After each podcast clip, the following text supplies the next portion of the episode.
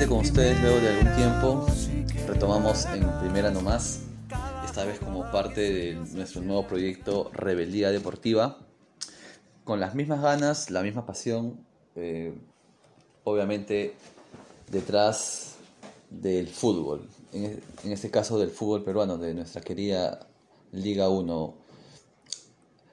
Acá junto, en esta oportunidad junto a David Tomberry, en producción en el micro, quien les habla Luis López, les traemos el recuento de la quinta fecha de, de este atractivo, bueno, de- viene siendo un muy atractivo a mi punto de vista torneo apertura. Todavía aclimatándonos un poco al, al nuevo, no al nuevo formato, ¿no? Pero a un torneo que tiene mucho más equipos de los que estamos acostumbrados. Sí. Entonces hay que estar atentos a más cosas.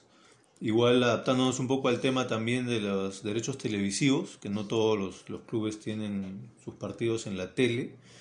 Entonces creo que en todos los frentes nos estamos todavía adaptando un poquito a esta nueva forma, de este nuevo formato, digamos, de, torneo, ¿no? Cierto, este nuevo año ha traído, ¿cómo decirlo? Nuevas, nuevas características en, en este torneo ya peculiar, ¿no? Aparte de la altura, aparte de las canchas, ahora tenemos partidos que no, son televisados, ¿no? Pero bueno, la fecha empezó el día viernes con un partido bastante atractivo. Eh, estuvimos, Rebeldía Deportiva estuvo presente en el partido somos un medio acreditado por la Liga 1. Estuvimos en el estadio de Matute, en el partido de Alianza Lima eh, versus Municipal. Buena asistencia de gente, la gente respondió, en, la gente de la Victoria, la gente de Alianza respondió, eh, estuvo un 70% lleno el, el estadio. Un partido atractivo, un partido muy, muy dinámico. Más que dinámico, me, me gustó la, la actitud de Muni. De Muni. Sí, de Muni. Muni jugó muy bien el partido. No se amilanó, no se intimidó. No, no, en verdad. El que sabía cómo jugaba era Muni. Ah, mira.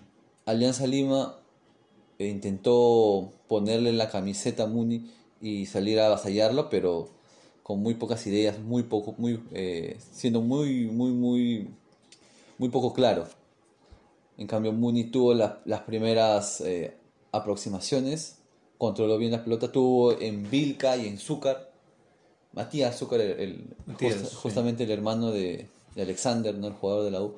Matías Zúcar y en Vilca, también junto a, a Valverde, a Velarde, disculpa, a, a Mario Velar- Velarde. a Mario Velarde. En, en ese, ese tridente tuvo a mal traer a, a la defensa de Alianza, ¿no? Para muchos, Rodrigo Vilca es la figura del partido. ¿no? Lejos la figura del partido. Bueno, no, no lejos, no, bueno, porque el partido lo ganó Alianza y lo ganó con un golazo de, de Joaquín Arroyo que, que creo le da ser el- la figura del partido, ¿no? En un partido donde se define una jugada de otro partido, valga la redundancia. Claro. ¿Y, y tú crees que le baste? Porque una cosa de Yacino Arrué es que su continuidad en el equipo principal, digamos, eh, ha sido muy irregular, ¿no? Valga la, la dicotomía de la continuidad irre- irregular. Eh, y quizá esta podría ser una oportunidad para que ya se afiance, porque a Yacino Arrué, o sea, yo siempre le he visto un montón de condiciones, siempre me ha parecido que era uno de esos jugadores que te desequilibra un partido, en donde a veces faltaba que le diera más confianza, creo yo, a veces noto un poquito inseguro porque el resto del equipo y el entrenador quizá, incluso la hinchada no le da tanta confianza. Pero creo que si lo llevan bien, si lo cultivan bien, puede ser ese jugador desequilibrante como lo fue en este partido. Hasta ahora, Joaquín Arroyo ha sido un jugador de chispazos. Como tú dices, es un jugador con muchas condiciones, es muy hábil, eh, por momentos tiende a, hasta incluso a ponerse el equipo al hombro. Pero no ha logrado, a mi punto de vista, ser un jugador eh, regular, es muy oscilante. ¿Qué, qué crees que, que le podría faltar o qué tendría que mejorar para que no sea tan irregular? Yo creo que precisamente un equipo que lo acompañe, ¿no? O sea, está bien, tiene muchas condiciones, pero no es Maradona, ¿no? Tienes que tener un poco de paciencia también. Bueno, paciencia si tuviese 20 años, ¿no? Le tuviese un poquito más de paciencia, pero eh, yo creo que Joaquín Torres es el jugador para entrar en el segundo tiempo. que te Ah, cambia los partidos. claro, claro. Y ju- justamente eh, esta vez eh, inicia y resuelve la el, Bueno, resuelve, resuelve el partido, ¿no? pero ya casi al no, no al final, ¿no? pero en la mitad del segundo tiempo. ¿no? Claro, pero yo, yo lo veo él más como un jugador que entra para generar... Me recuerdo un partido el año pasado de Alianza en Arequipa, que justamente entra y tras una jugada de Quevedo, él define muy bien. Claro. Yo lo veo más como... Como un comodín, un factor X. Sí. Bajo la manga. Porque tiene, tiene esa, ¿cómo decirlo? Esa, esa habilidad, esa impronta para eh, en un partido cerrado tener la habilidad suficiente como para desenmarañar un partido. Claro, hacer algo distinto. Sí. Bueno, y como te digo, Alianza, por momentos Muni tuvo a mal traer a Alianza. ¿Y por qué recalco esto? Porque Alianza Lima el día jueves eh, debuta en la Libertadores. Debuta en Libertadores contra Nacional de Uruguay. Y si bien Municipal, un equipo de media tabla, le hizo partido a Alianza, y no es la primera vez que eh, traen así a Alianza en Matute, ¿no? O sea, yo creo que esta vez el resultado acompañó al equipo blanquiazul, pero creo que todavía hay una deuda. Creo que to- todavía Bengochea no, pero es bastante común, creo. Es recurrente, ¿no? Las veces que hemos hablado acá de Bengochea, ese es su estilo de juego. No, no te va a dominar el partido y tener un montón la pelota, pero sí probablemente va a ser eficiente, o mejor dicho, efectivo, Efe- efe- con las que sí tenga, ¿no? Sí, pero bueno, no sé, yo creo que estuvimos en el estadio y a la gente obviamente la sentí contenta Ah, por el triunfo, así. pero no lo sentí conforme. Creo que el, el- el hincha de Alianza, más por el plantel que armó este, eh, armó este año, porque Alianza Lima eh, se puso, ¿no? A ver, hizo unas contrataciones como para, uno, para pelear definitivamente el, el- el- el título nacional y otro, eh, aspirar un, eh, tener un poquito más de esperanza en la Copa Libertadores, ¿no? Por lo menos sea, contrataciones, pelear es- es- esa, esa ansiada clasificación, ¿no? A octavos. contrataciones, yo te daría un análisis mixto en las contrataciones, ¿no? Uno, creo que eh, pone un poco en evidencia la necesidad de Bengochea de, te- de- de tener jugadores que desequilibren.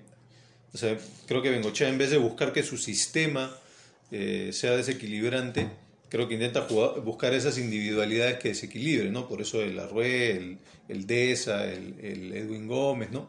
Pero al final del día, al apostar por esta suerte de alternativa de individualidades por encima del, por, por sobre el equipo, creo que terminan siendo contrataciones este, polémicas, ¿no? Porque, y, y no polémicas, de- o sea, a posteriori, después de haber visto lo que pasó, sino Claro. que ya Edwin Gómez de un montón de equipos lo, lo habían votado o había tenido sus problemas, y Andesa también, este, el mismo Ascuez, ¿no?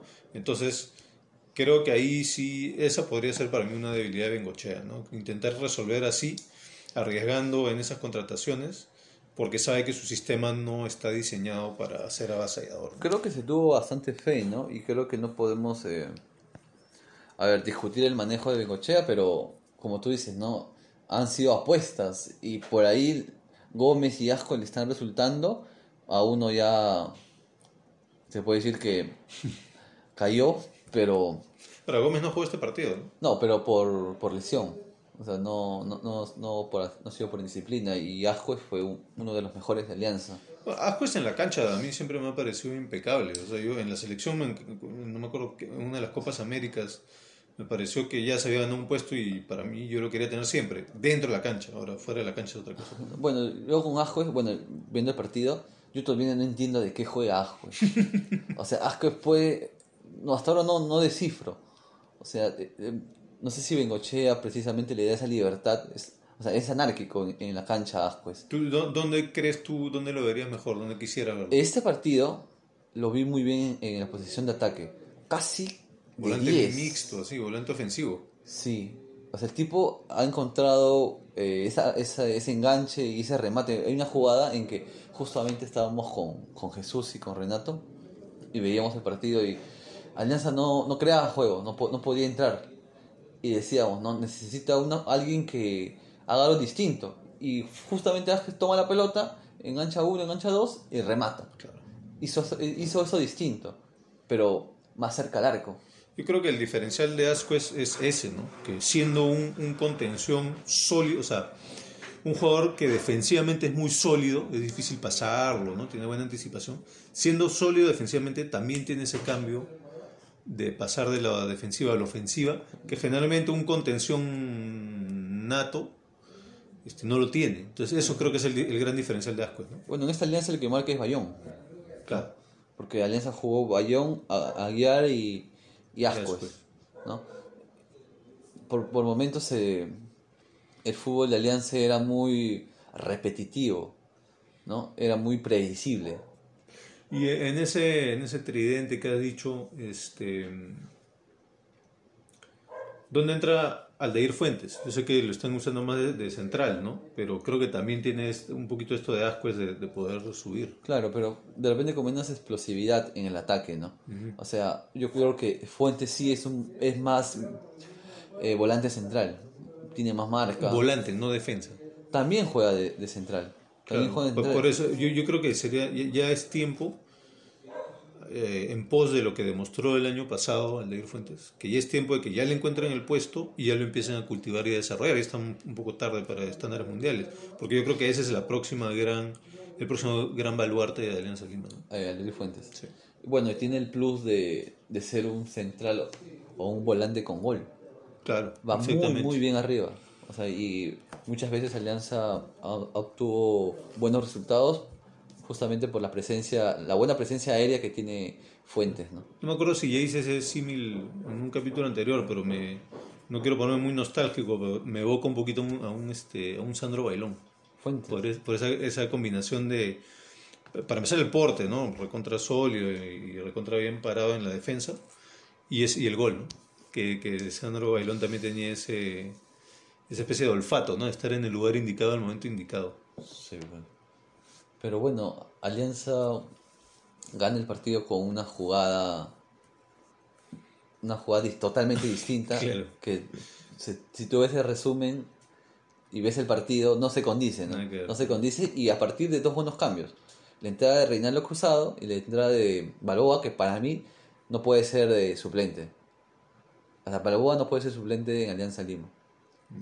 Fueron los cambios que hizo Bengochea y se notó claramente. Salió Zúñiga y salió Aguiar. Estábamos en, en, en- la cancha y la gente que estaba, estábamos justo debajo de la cabina de Gol Perú, ¿no? Estaban, estaban narrando el partido y al costado de nosotros estaban dos periodistas conocidos, Coqui González y Casana, que son, uno es de, de RPP, ¿no? En la radio, bueno, yo lo escucho ahí, y al otro es de, de, de Gol Perú. Y estaban hablando de quién sale, quién sale, ¿no? Y González de- decía que salga Zúñiga y que salga Joaciño. Yo así no lo Joaciño, pedía. sí, Eso me refiero cuando te digo que no le tienen paciencia. claro, ¿no? O sea, que salga Joaciño y que salga Zúñiga. ¿no? Y yo veía que el que estaba más para salir era Aguiar. Porque O sea, lo que está diciendo es que tú deberías estar comentando en vez de Coco González. ¿Eso es lo que me quiere decir? No, lo que pasa es que. pasa lo que, lo que dicen, ¿no? Porque poca paciencia Giovanni, porque a veces Giovanni puede estar perdido en todo el partido, pero tiene esa, esa chispa, ¿no? Puede aparecer como puede que no. Claro. No, puede estar perdido todo el partido. Pero Agu- Aguiar venía de, de, de no hacer la pretemporada. Y ya Ah, se lo veía notaba, cansado, Se claro. notaba la falta de físico. Y Zúñiga que eh, eh, creo que sí, todo el estadio concedió... No, no, todo el estadio no, ¿ah? Increíble, mucha gente pifió el cambio de Zúñiga. Ah, sí. Sí. Porque le, le habrán tenido algún algún este algo en contra de Balboa por el año pasado o algo así No quizás. sé, pero o sea, la gente quiere mucho a Zúñiga. Y muchos dicen que fue por el bailecito que hizo el día de la noche blanquiazul.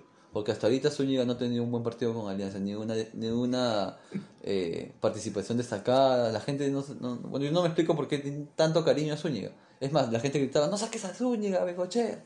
Qué raro, como, como, como cosas totalmente intangibles e infundadas hacen que, te, que, que, que la- las masas se encariñen con la gente y, y le pierdan la paciencia a otras. ¿no? Claro. Raro eso.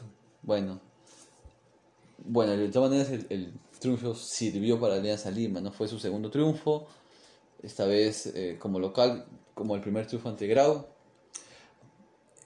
Alianza está con Décimo. décimo con 7 puntos. O sea, si no ganaba ese partido, estaríamos hablando de una mini crisis. Claro, o sea, Alianza le, viene, le vino muy bien el triunfo. ¿Por qué? Porque se le viene una semana, se le viene una semana complicada. Juega con- el jueves contra Nacional, el domingo el clásico y tiene que ir la próxima semana a visitar el cilindro de, de Avellaneda al frente de Arras. Su madre. O sea, la victoria le vino bien. Claro. Le vino muy bien, creo yo, ¿no?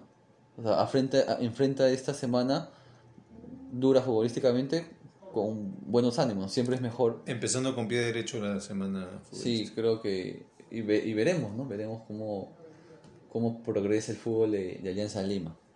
Bueno, el día domingo jugaron Boys y la U, en el que para mí fue el mejor partido de, de la fecha, ¿no? El partido con más emociones. A pesar de que fue un empate. En esta fecha se jugaron 10 partidos, 5 fueron empates. Cinco fueron, o sea, ya. Y el mejor partido, a mi punto de vista, fue el, el, el Boys U. Eh, solamente se jugó con hinchada local y el hincha del Boys respondió. Sí, ahí este Jesús hizo una un Facebook Live Claro. antes del partido. Uf, y la hinchada de Boys, qué linda hinchada tiene, ¿eh? La hinchada, para mí, la hinchada más homogénea del Perú. ¿A qué te refieres con eso? Eh, Más constante No, no, no, más parecida entre ellos. entre ellos mismos. O sea, para mí el Boys es el equipo del pueblo. Ah, ya. Porque, ah, ya, te refieres a que, por ejemplo, en Alianza pueden haber como facciones que se enfrenten o en la U. No, por, ejemplo, Boys- ¿qué te digo? Por ejemplo, antes se decía, ¿no? Que Alianza eran pues los, los morenos, los del pueblo, ¿no? La- no, ahora no. Ahora Boys. Eh, a- a- por ejemplo, en Alianza tú te vas y ves a gente que viene con su cañaza desde las mejores zonas de Lima. Claro. En Boys no se ve eso. En Boys creo que todavía hay esa homogeneidad en la hinchada. Ya, ya, ya te entendí. Más o menos por donde... El, el partido me evocó un poco esos, esos equipos de la U de los 90 de la, de la Garra Crema, ¿no? Donde siempre atrás, pero nunca, nunca vencido, siempre luchando. Sí. Porque estuvo en, en tres ocasiones debajo del marcador. 1-0, 2-1, Uno y- 3-2 y siempre ahí buscando por lo menos el empate, ¿no? Sí. Y cabe resaltar que a esa hora del partido, del partido U-Boys, o Boys U, se jugaba el clásico Barcelona-Real Madrid. Ah, Madrid. verdad, cierto. Y aún así la gente respondió. Claro. O sea, la gente fue al estadio y se fue a ver a, se fue a, ver a su Boys. Cierto, cierto. tienes O sea, muy, muy interesante la respuesta que hubo, ¿no? Para tomar en cuenta. Sí. Y no se, no se fueron... Bueno, obviamente que... ¿Cómo de- tomaron el empate? De todas maneras se hubiesen querido ganar, ¿no? Pero Claro. a entretenerse fueron y lo hicieron, ¿no? Eh, el primer gol lo marcó este delantero argentino eh, de 21 años. Ignacio Huguenet, ¿no? Un buen porte, buen, buen juego aéreo. Me- el de- me- del primer gol me impresionó como, bueno, la guachita de Cachito Ramírez. No, ese es el segundo. Sí, ese es el segundo. el segundo. Pero en ese, en ese gol este, le mete el pase a Benet y Benet Controla controla con derecha y define ahí mismo con izquierda sin perder tiempo. Eso me pareció una, un detalle técnico, Técnico muy, bueno. ¿no? Sí, un control orientado y le coloca muy bien. No, no- no necesitó fusilarlo. Claro. Es un remate, fue un remate muy, muy esquinado con la precisión justa. O sea, Carvalho no iba a llegar. Sí. Y el primer gol, eh, esta vez la U extrañó al, al defensor uruguayo, Alonso, Federico Damián Alonso. Porque si bien Velarde es un buen prospecto de, de central, te, te das cuenta que en, la- en el primer gol centra el Tejadita, Tejada el lateral derecho de Boys, Sí, Manuel Tejada. y em, Velarde, en vez de, no sé, interrumpir el, el cabezazo o buscar la pelota con la cabeza, quiere despejar con la pierna. Mm. Y viene el viene Benet, Y le anticipa y vence a Carvalho, pues un De golazo. repente, de repente este tipo de partido todavía para, para el chico poco a poco, ¿no? Sí, de repente pues, no. todavía era un poquito muy intenso Es para una él. cuestión de maña, creo yo, ¿no? O sea, le faltó como que ser un poquito más, más despierto, ¿no? Como que es una... un- yo, yo lo tomo como un reflejo tímido, timorato, ¿no? Eso de levantar la pierna y darse cuenta ya cuando estás, estás perdido, ¿no? te ganó la posición. Eso se adquiere con experiencia, pues, ¿no? Claro. Eh, bueno, y el, el empate de la U también vino de un... De, también de cabeza de otro delantero que hizo dos goles ese partido, en esa partida, ¿no? El uruguayo Jonathan Dos Santos. Que también varios lo tienen como la figura del partido, ¿no? Sí, Bueno, se, peleándose como Como Genet, Genet, pero sí. algunos dos santos por el hecho de las remontadas, ¿no? y con un muy bueno, con una muy buena técnica de, de cabezazo. O sea, el- fue muy bien colocado el, el golpe de, de testa, ¿no? Ahora yo quería preguntarte una, una cosa, porque yo no, no vi todo el partido completo, pero ¿cómo le está yendo a Neliño Quina de Central? Ya va un año, ¿no? Con ese Bien. experimento. No, no, pero creo que es el punto fuerte. Sí, Sí, Ah, mira. se complementa muy bien con Damián, Federico Damián Alonso. Alonso. Y se ha ganado el puesto. Bien. Es solvente, tiene buena salida, no se complica. Porque para mí, cuando era lateral izquierdo, era un lateral izquierdo desequilibrante también, ¿no? Entonces, claro, cuando un jugador ya se empieza a hacer mayorcito, los, los sacan de las bandas y los empiezan a meter Claro. más al medio del campo. En este caso, siendo defensa izquierdo, lo, lo metieron a la defensa central, ¿no? Y nunca, nunca me convenció, pero ya veo que va un año y que sigue ahí, así que lo debe estar haciendo bien. Tiene buen, es muy solvente, al menos de mi punto de vista. Hasta ahora ha, ha completado buenos partidos. Bien. En el niño Quina. Que el año pasado eh, el, el lateral izquierdo era Vázquez. Gerson Vázquez, sí, y cuando no, claro, cuando no estaba Vázquez, pasaba a jugar de, como, como lateral, ¿no? Pero creo que se ha afianzado ahí en la saga crema. Ya, bacán. ¿Qué más, ¿Qué más comentar de este partido? Bueno, el- creo que otro punto alto, que para mí también está, podría ser la figura del partido, fue Cachito Ramírez. Ah, sí. Cachito Ramírez en un muy buen nivel. Te diría yo incluso mejor que el año pasado en Alianza. Creo que Cachito le va bien en los en los equipos que no son tan grandes, ¿no? Donde- Sí, O sea, tendrá menos presión, no sé. sí, no, no, no, no quiero decirlo así, ¿no? Lo que quiero decir es eh, en donde el otro equipo no está tan cerrado. Porque cuando juegas contra un equipo grande normalmente te cierras más, cierras espacios. Y obviamente Cachito Ramírez le da mucho mejor cuando, cuando puede desplegar su, su habilidad futbolística, ¿no? Sí, no, eh, claro, incluso metió dos asistencias ¿no? en, el, en el segundo y en el tercero. En el tercer gol también se entra para que Chávez entre Jesús y, Chávez, sí. y anote el gol, ¿no? el Chucho Chávez. Pero fuera de eso, fuera de los dos, de- bueno, las dos asistencias, Cachito manejó los hilos de Boys. Fue el hombre que puso los pases y lo veo muy bien físicamente, que ese era eh, probablemente el mayor, eh, su punto débil cuando jugaba en la temporada pasada. Ujú. Que, tú- o sea, tú veías a Cachito que sí, bien, pero a partir del 60-70 tú lo veías cansado. Ah, físicamente. Físicamente, y por lo generalmente era, e, era sustituido. Pero ahora lo veo bien, lo veo bastante, hasta incluso que ha tomado ese segundo aire que todo futbolista toma cuando está cerca de, de finalizar su carrera. Mm. Porque sea, Cachito tiene, ¿cuánto? 35 años. Sí, no, no voy a decir que estaba viejo porque soy mayor, pero sí, pero sí. Y se, metió un partidazo. Se metió un partidazo, se metió un partidazo.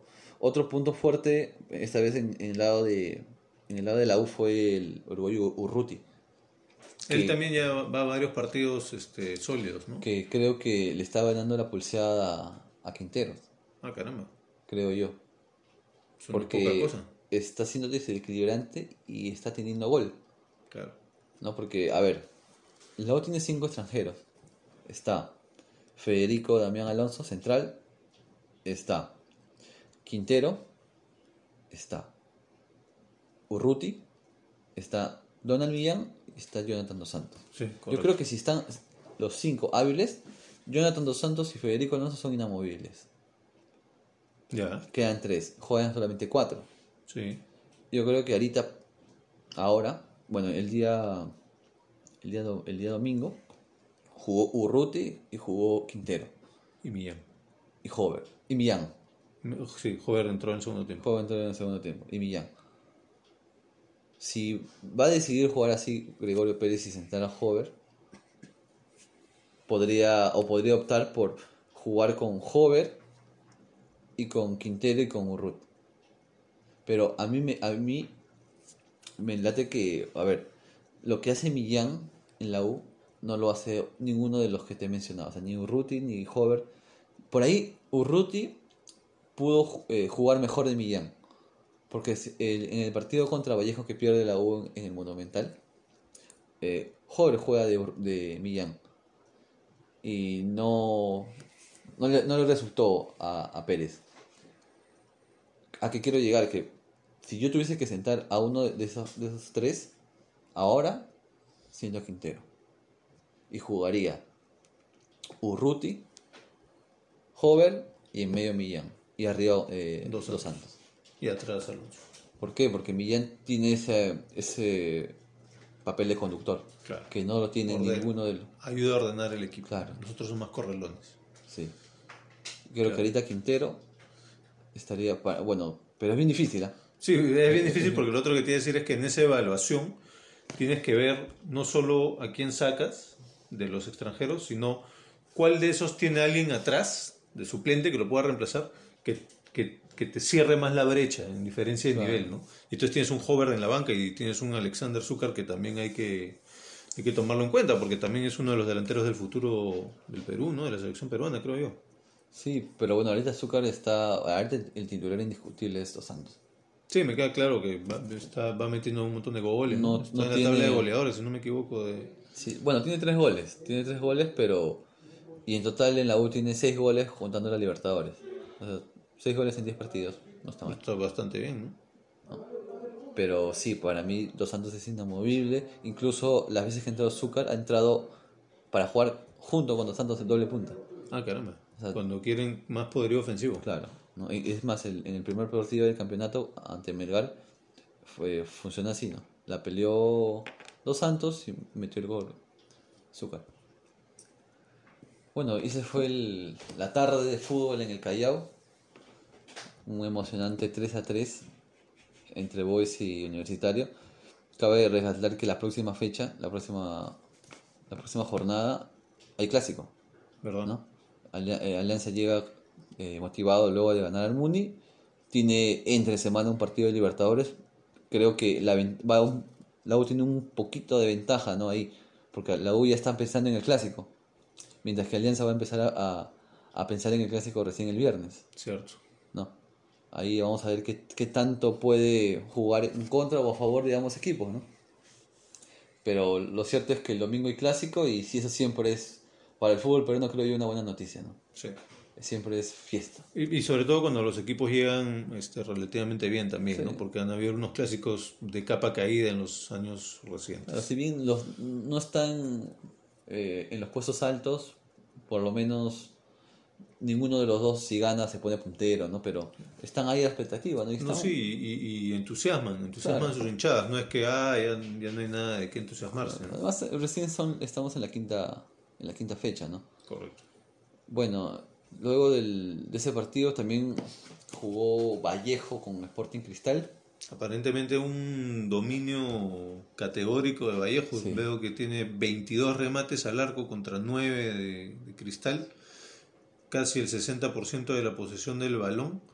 Y que la figura del partido fue el arquero de, de Cristal Renato Solís, que ya se está volviendo estrella del equipo en los últimos partidos. ¿no? Y me sorprende además que un equipo de Mosquera haya tenido tan poco volumen ofensivo. ¿no? El, celeste químicamente puro. eh, Roberto Mosquera. no, pero, a ver. Si, a- si alguien tuvo que ganar ese partido fue Vallejo. Claro.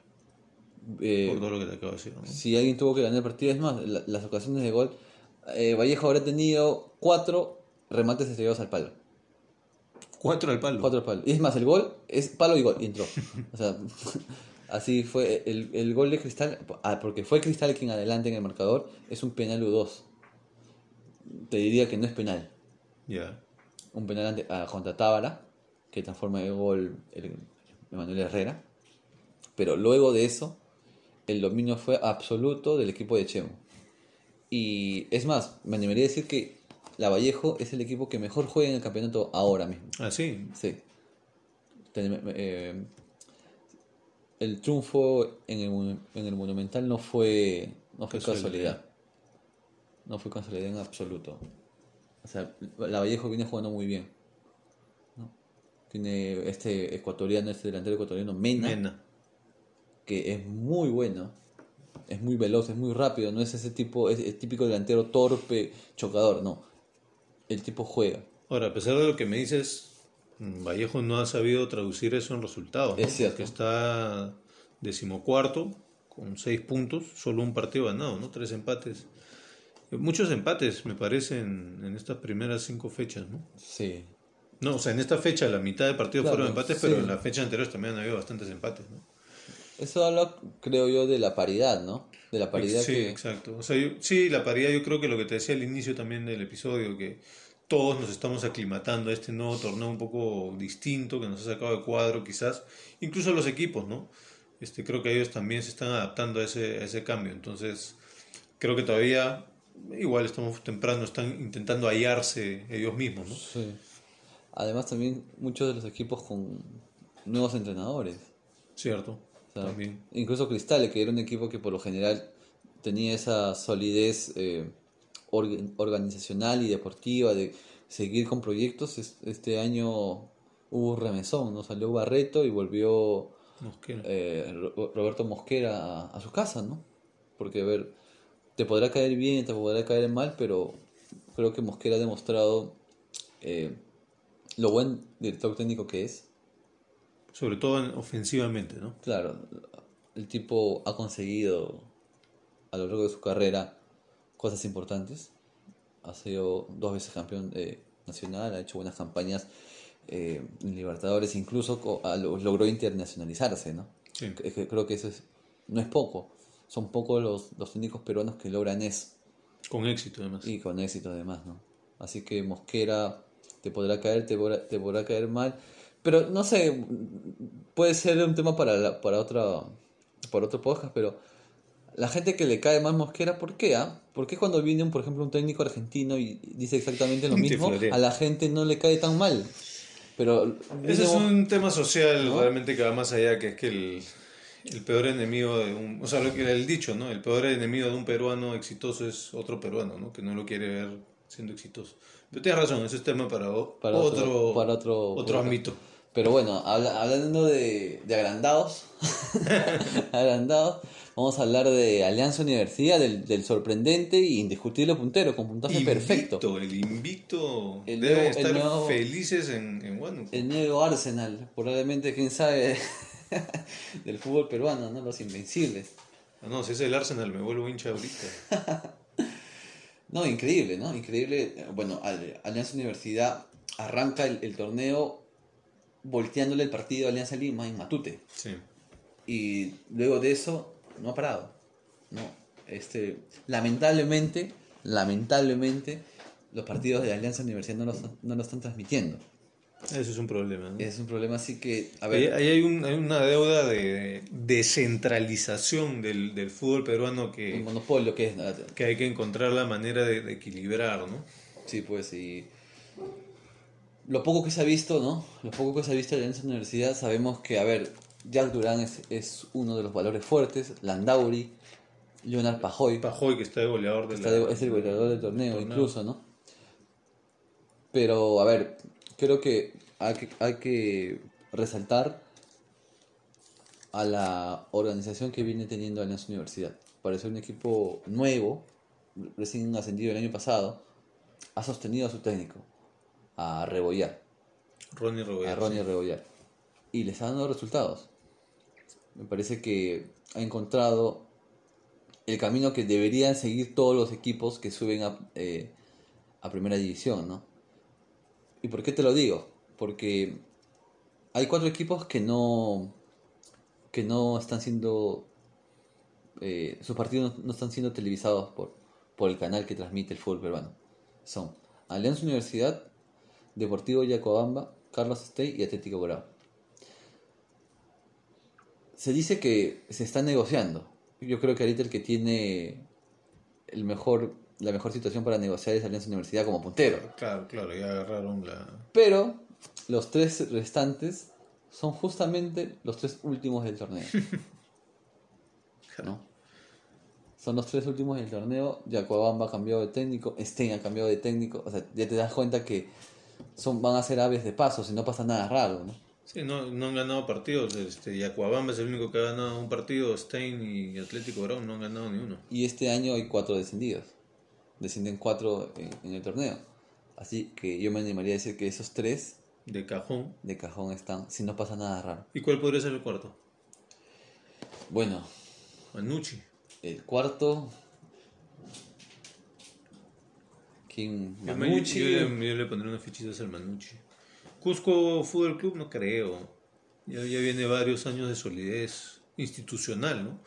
Y sería realmente decepcionante que el año en el que deciden cambiar su marca para internacionalizarse y que hacer la marca más sólida ante los extranjeros también, porque eso era parte de la estrategia de marketing, justo cuando cambien, desciendan. No, espero que no suceda eso. Bueno, no.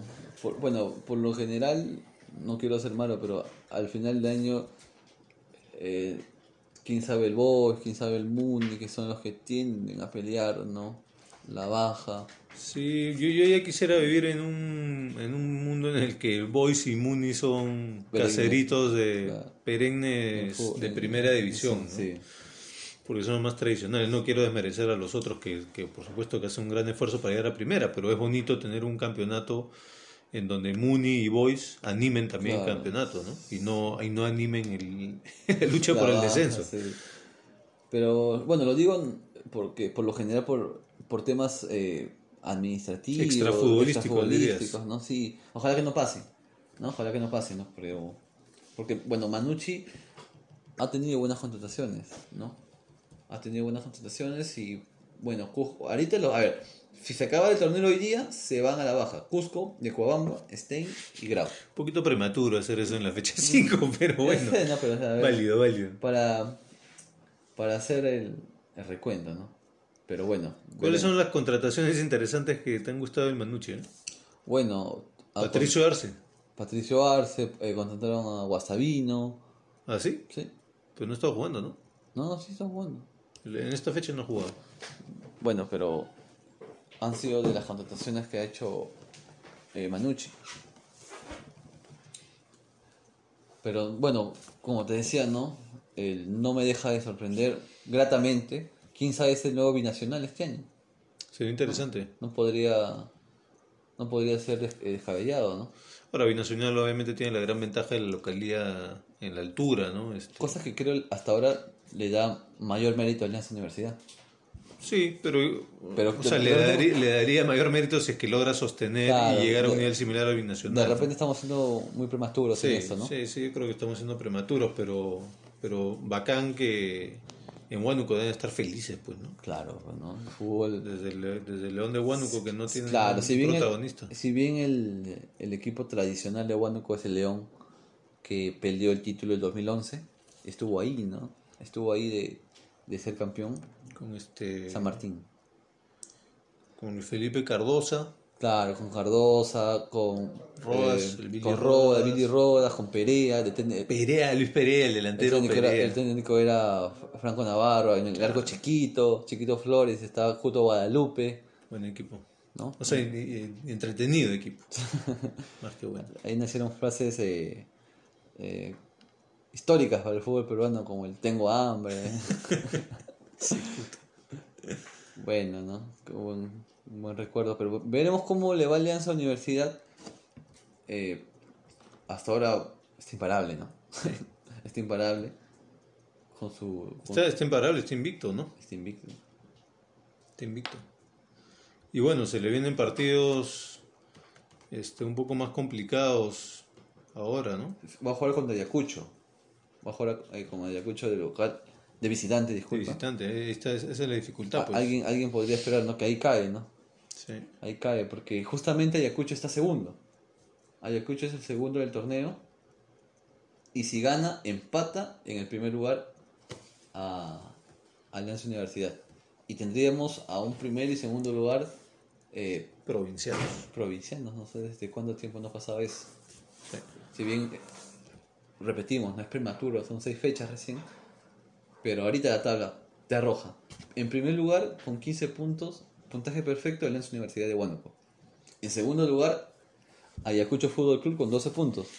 Que justamente Ayacucho le acaba de meter 4 a Cienciano en el Cusco. En el Cusco, sí. Un resultado, un resultado Abultado. abultado. Los chancas versus los incas, Sí. ¿no?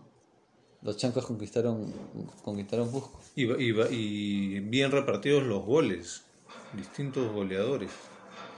Qué pena por el, por el Cienciano, ¿no? Que, bueno, regresaba primera y bueno, qui- quizá que por ahí estaría la respuesta a la pregunta de cuál podría ser la otra baja, ¿no? Por ahí, ¿no? Porque no veo que el plantel sea muy sólido. Hay algunos jugadores, tiene algunos jugadores que me gustan, pero no veo que en todas las líneas sean sólidos. ¿no? El papá, que tanto, tanto luchó para estar en primera, ojalá que, ojalá que pueda sostener, ¿no? Sí. Y Ayacucho que tiene esto, ¿no? Que en, en ciertos momentos del, del torneo es un poco irregular, porque tiene momentos en los distintos torneos pasados en donde repunta y se hace un rival dificilísimo y tiene otros momentos en el mismo torneo en donde pierde un poco esa solidez, ¿no? Obviamente siempre ayudado a la altura en donde mejor se desempeñan, pero Por ráfagas, ¿no? sí, por rachas, efectivamente. Bueno, no, ojalá que Cinciano ahí. De ser sincero, yo por el Cinciano tengo un cariño especial. Por la Claro, recopa, me por la. Recopa Sudamericana, sí. Lloraste, de hecho es, lloraste. Es inevitable, sí. De verdad fue un... Eres el, el llorón del fútbol, te podemos decir. No. ¿Qué otro partido interesante? A mí me llamó la atención en el Sport Huancayo los, los dos goles de, los dos goles de Marcio Valverde, que a mí siempre me ha gustado, este, porque es muy versátil también, ¿no? Y tiene, tiene un Muy- excelente pie también. Sí, muy buena técnica, Marcio Valverde, que es tan punzante en la cancha como en el Twitter. el tipo es muy Ah, lo ha conte- visto, lo ha visto ahí. El, el tipo es muy contestatario. Sí, sí. Sí, es bien. Bueno, es, es entretenido también. Este, es Justamente. entretenido verlo jugar y es entretenido verlo tuitear, ¿no? Sí, sí. Eso, eso es algo que, que, bueno, podríamos analizarlo un poco más de repente en un episodio, ver las personalidades futbolísticas del Twitter, a ver, este, de repente hacer un ranking o algo así. ¿no? Él y no, por ahí eh, Joel Herrera también. A mí me da risa, ¿sabes qué me da risa? Este, le hago Butrón, porque su hija, que es muy guapa, que vive en Madrid, me parece, su hija siempre está tuiteando, es, es tuitera también creo, ¿no? Y Leo Butrón siempre está ahí su sombra monitoreando que la gente se comporte. Sí. Entonces, este, Da- Daniela se llama, creo, Daniela pone eh, buscando al, al hombre de mi vida o algo así. no, no ha pasado, estoy parafraseando, estoy poniendo un ejemplo, ¿no? pero buscando al hombre de mi vida y, y Leo Butrón escribe, acá estoy. Muy gracioso, muy entretenido. Bueno, y eso fue lo, lo que nos dejó la, la fecha 5. Con sorpresas, con sorpresas que se van con- eh, convirtiendo en, ¿cómo En decirlo? tendencias. en tendencias, ¿no? Porque, a ver, lo de Alianza Universidad son cinco fechas. No recuerdo eh, un arranque tan bueno de un equipo, Sí, tienes razón, con, cinco triunfos al hilo. No, yo tampoco recuerdo. sinceramente. Y bueno, la U que est- ahí está, que empezó bien también, empezó con tres victorias eh, seguidas, pero estos dos últimos, estas dos últimas fechas eh, perdió de local y ahora empata de visita. Alianza Lima que todavía es- está trastabillando, todavía no, no creo que no ha, no ha logrado arrancar. Creo que todavía Alianza puede dar más. Y creo que esa así llegamos al clásico. Con una alianza que seguramente esperará que ese clásico o lo le inyecte ese envión que le está faltando o lo complique un poco más. El, el- el clásico siempre es un partido que marca un antes y un después Sí. para el para ambos, ¿no? Para Para ambos. el que lo gana y para el que lo pierde, porque es, es- tienes toda esta carga emocional y anímica que no puedes perder un clásico, pues, ¿no? Siendo realmente más pragmáticos, no deberían enfocarlo así los No. jugadores, y menos tan pronto en un, Porque, en un torneo. porque ¿no? incluso recuerdo el año pasado, en el último clásico del año pasado, lo gana la U y la U estaba puntero. Y le saca 5 puntos a Alianza. A falta de 8 fechas. Y al final la Alianza termina siendo el, el ganador de clausura y, y, pues, termina definiendo el título, ¿no? Probablemente porque supieron mantener la compostura y ahí sí, por ejemplo, eso sí creo que es uno de los grandes este, atributos de Bengochea, que es que intenta mantener ecuánime a su, a su equipo, ¿no? A pesar de las críticas, los, maneja los altos, maneja los bajos y esa ecuanimidad, esa compostura, esa compostura es la que hace los, a los campeones en todos los deportes en realidad, ¿no? Yo creo que Bengochea sabe hacer que su equipo llegue mejor a las instancias finales. O sea, en, en estos momentos, por lo general los equipos de Bengochea eh, te generan dudas, eh, no, no convencen, pero Bengochea de una u otra forma sabe que sus equipos se potencien y lleguen bien a las instancias decisivas. Claro. Y yo estoy seguro que el hincha, el hincha blanquiazul eh, tiene confianza en eso, ¿no? Teníamos esa discusión en, en uno de los capítulos del año pasado, ¿no? Si, ¿Cómo se sentirá el, el hincha aliancista, porque al hincha aliancista tradicionalmente le gusta ver un juego vistoso, bonito, pero en estas últimas épocas con Bengoche eso no es lo que han tenido, lo que han tenido han sido resultados. Claro, resultados. Entonces será medio agridulce para ellos, o estarán contentos, o habrá otro Yo- sector que dirá, bueno, no importa el resultado, quiero ver un Yo creo que, bonito. a ver, Bengochea Es el anticapa. va a marcar un antes y un después en Alianza. Va a haber, va, está surgiendo una nueva generación, joven obviamente, que va a priorizar los resultados. Ajá, ¿tú crees que está dejando, estableciendo una cultura? Sí, va a dejar A sedimento, futuro. sí. Yo, yo, Ah, yo creo en eso. Eso es interesante porque yo no recuerdo, no, no tengo ejemplos claros de entrenadores que en un club establezcan cultura. Muchas veces porque la mayoría de entrenadores no duran ni un año, o a lo mucho un año y luego los cambian. Pero eso es algo que sí es muy común, por ejemplo, eh, en el fútbol americano o en el básquet de la NBA, que son los deportes que, que yo cubro, son muy valorados estos entrenadores que, dejan, que establecen cultura. ¿no? Y en el fútbol no tanto, o sea, eh, Arsène Wenger, ¿no? un, un- Ferguson, un Mourinho, esos dejan cultura. Pero no es tan común y en el Perú menos. Así que me parece muy interesante eso que dices, habrá que hacerle seguimiento. A ver, ¿por qué? Te digo por qué. Ponte un niño de 5 años, 6 años, que empieza, que por lo general es la edad que se empieza a ver el fútbol. Que tenía 6 años en el 2006, que fue la última vez que campeón de Alianza. Pasan 10 años y no ve campeonar a su equipo. A esos, pasan 10 años y el chico cumple 17. Y está en la edad de ir al estadio, es más consciente. Y viene un técnico que después de 10 años lo saca campeón. Y El después chico debería valorar eso. ¿No crees? Claro, pues sí. Eso Y pasan tres años y hace ese mismo técnico hace que su equipo pelee el título todos los años. Claro. Tienes razón, sí. Yo creo que está ah, va a salir luego de- del paso por Bengochea, Sería interesante. Ahora, que va a priorizar el resultado, que va a, va a priorizar ganar, va a priorizar campeonar y va a quedar de lado el romántico, ¿no? El que le gustaba el toque, la quimba. ahora yo lo veo bien difícil lo que estás diciendo, particularmente de todos los equipos del Perú, en una Alianza Lima que tiene tan cimentado, tan este, interiorizado, tan en la sangre el juego bonito, ¿no? A ese probablemente, a ese hincha es probablemente al más difícil de pragmatizarlo y quitarle el romanticismo, ¿no? Este, en la U, esa ya es la cultura, esa ya es más o menos la cultura de la U de ganar como sea, ¿no? O de empatar como sea a último minuto. Pero Alianza, que está, tiene tan interiorizado el tema del juego bonito, hacer ese cambio probablemente es mucho más Pasó, traumático. ¿no? pasó, creo yo, hay un símil al revés, ¿Cuál? con España. España históricamente fue la furia roja. Claro. que era la garra, la fuerza, el pundonor, eh, ir con la pierna en alto y sacar sangre si es posible. Claro, el, el, el, el primo hermano del catenacho. Exactamente. Y vino primero, el técnico fue Aragonés, pero posteriormente fue Vicente del Bosque, que es- cambiaron el fútbol en España, también con el surgimiento del Barcelona de Guardiola. Claro, y de la mano de eso, del. Claro, de la mano de eso, cambian el, ju- el juego y la visión del fútbol español. Ya, pero eso nunca hubiese calado si no conseguían también los resultados. Precisamente. Por eso te hago el símil con lo de Bengochea. Claro.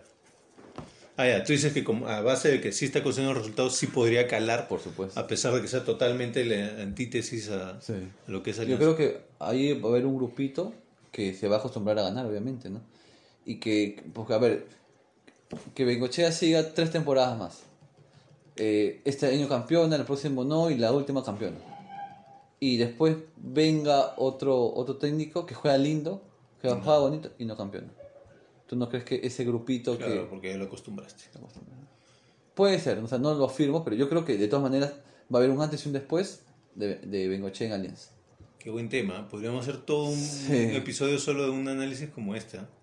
Sí, yo creo que Bacán. Bengochea va a dejar huella, ya dejó huella. en Alianza. Claro, va a cambiar la cultura del. Y va a cambiar un poquito la, la cultura del Bueno, bu- buena manera de, de concluir el, el episodio. Me gusta.